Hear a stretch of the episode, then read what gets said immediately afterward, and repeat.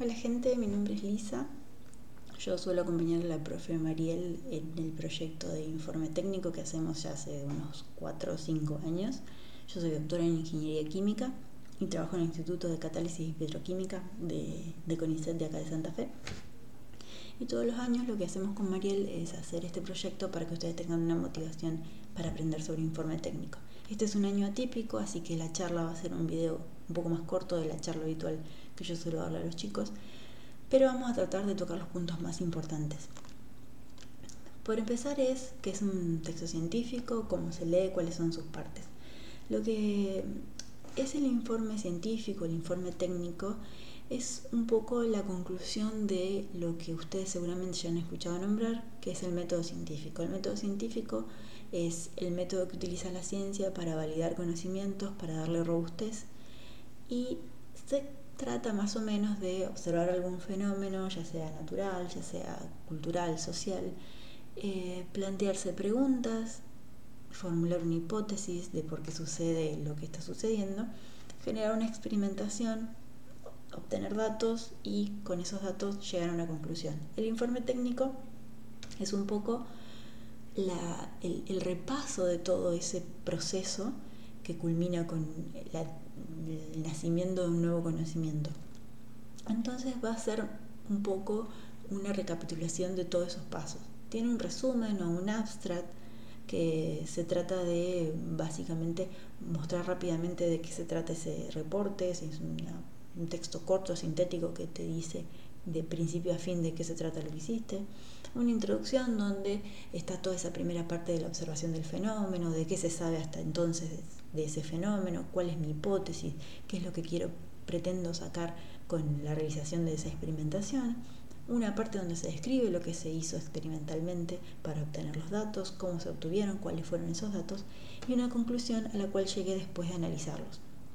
El informe técnico además tiene una parte muy importante que son las referencias, que se trata de si yo utilicé conocimiento de otras personas, citar esas fuentes para darle validez al conocimiento que yo estoy mostrando y no decir me dijo fulanito que hizo esta torta con maicena y le salió fantástica, sino bueno, ¿quién es esa persona? La, gente sabe que cocina, hace cuánto que cocina, tiene, ha hecho otras recetas exitosas, Básicamente eso es tener una referencia, es decir, bueno, ¿quién te lo dijo y cómo hizo esa persona? Lo que hizo también es algo que está en un informe técnico.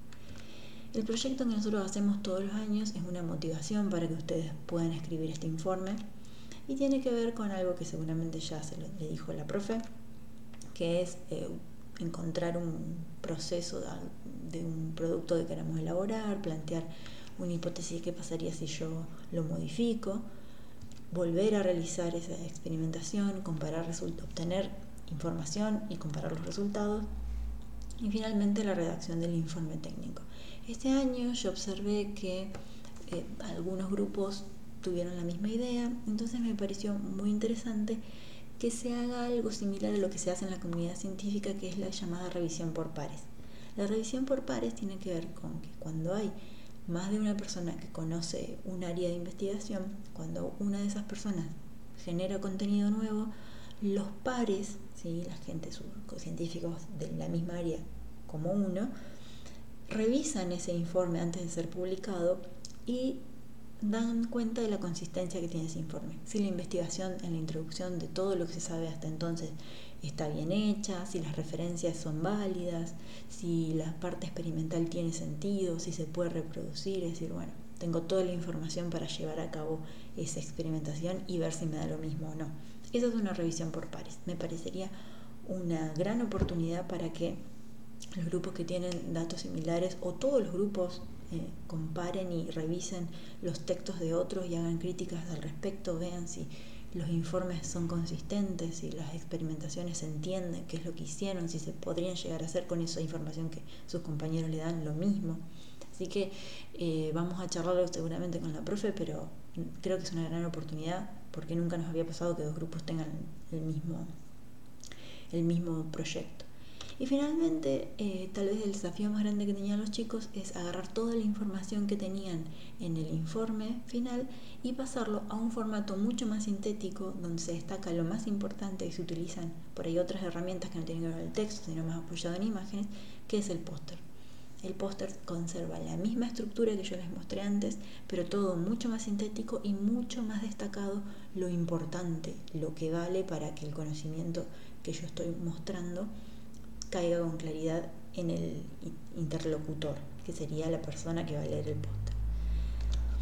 Pero todo esto, ¿por qué nos interesa a nosotros que ustedes entiendan cuál es la estructura de un informe técnico, de un reporte científico? ¿Por qué quisiéramos nosotros eso? ¿Por qué lo quisieran ustedes? Todos los años yo me dedico a darle un poco algún ejemplo de una persona que no se dedicaba a la ciencia y fue a buscar conocimiento científico, lo utilizó en su vida cotidiana, eh, en casos verídicos, ¿no? Eh, gente que lo hizo de verdad y que consiguió al respecto y, y cómo siguió trabajando con ese conocimiento.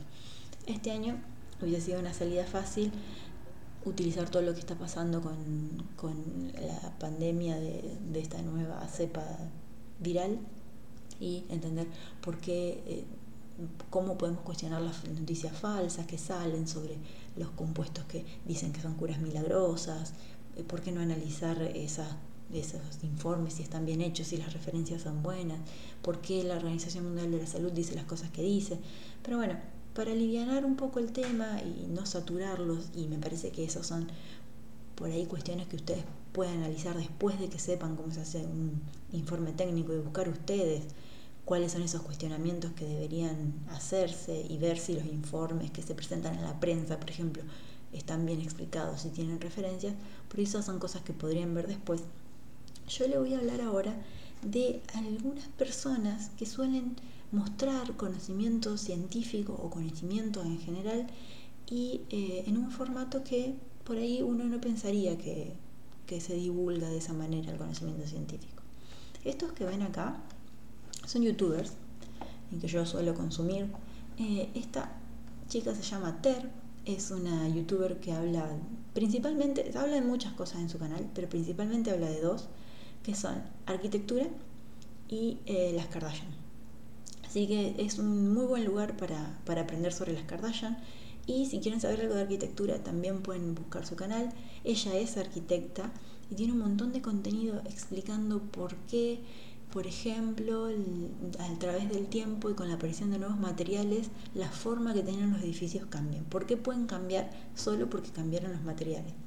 Eh, la verdad que tiene un montón de contenido muy divertido no es para nada pesado el contenido que hace, tiene una producción, son muy amenos, ella dibuja muy bien, siempre se apoya con, con ejemplos y con dibujos y con un montón de recursos que, que hacen la presentación eh, por demás de, de, atractiva. Yo esta youtuber la conocí por este otro youtuber, eh, su pareja, se llama Jaime Altozano, que es, eh, yo lo conocí a él por Rosalía, la la cantante, él tiene un video en su canal dedicado exclusivamente al disco El Mal Querer, donde explica por qué es un disco brillante, básicamente. Eh, él hace contenido sobre música, él es músico, él es productor y todo el contenido que tiene está muy respaldado por explicar sobre partituras, sobre la estructura musical, eh, por qué los estilos por qué se caracteriza un estilo musical y se diferencia de otro. También están muy bien producidos sus videos. Es uno de los youtubers más famosos que, que hay en España. Ellos, ellos, tres son españoles. Y, y la verdad que tiene un montón de contenido sobre artistas, bueno, obviamente músicos de todo tipo, bandas sonoras de películas, de series, de anime, de videojuegos, tiene un montón de cosas. Es un canal súper prolífero de, de, contenido. Y este es un youtuber que se llama a sí mismo Crespo, su canal se llama Quantum Fracture y este sí es un canal de divulgación científica propiamente dicho, él es físico y suele compartir un montón de, de videos hablando sobre física, matemática, bueno, ciencias duras en general. Por ejemplo, eh, tiene videos sobre terraplanismo. Eh, tiene videos sobre qué es lo que va a pasar con los satélites que lance la empresa de, Elon Musk cuando quiera, que quiere llevar el 5G a todos lados o 4G, ya no sé cuántas G quiere ponerles, pero básicamente va a lanzar miles y miles de satélites, o es lo que pretende, y cómo eso va a generar contaminación visual para los astrónomos. Eh, un video explicando cómo además Elon Musk pretende tratar de evitar que eso suceda para poder conseguir los permisos. Mm, cantidad de contenido. Y em, de acá de Argentina, dos youtubers que para mí generan un montón de contenido siguiendo un poco esta estructura de conocimiento de, científico.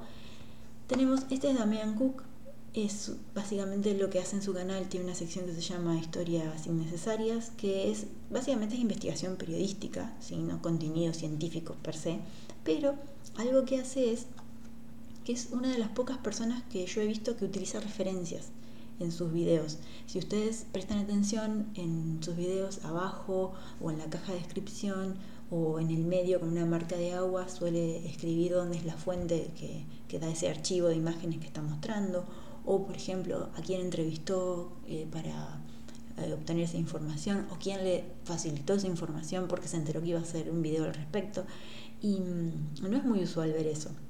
Entonces eso da cuenta también cómo la utilización de las referencias mejora el contenido que yo estoy viendo, porque yo puedo ir a chequear si lo que él está diciendo está sesgado y de qué manera, porque bueno, obviamente puede, puede ocurrir el sesgo y, eso es muy valioso.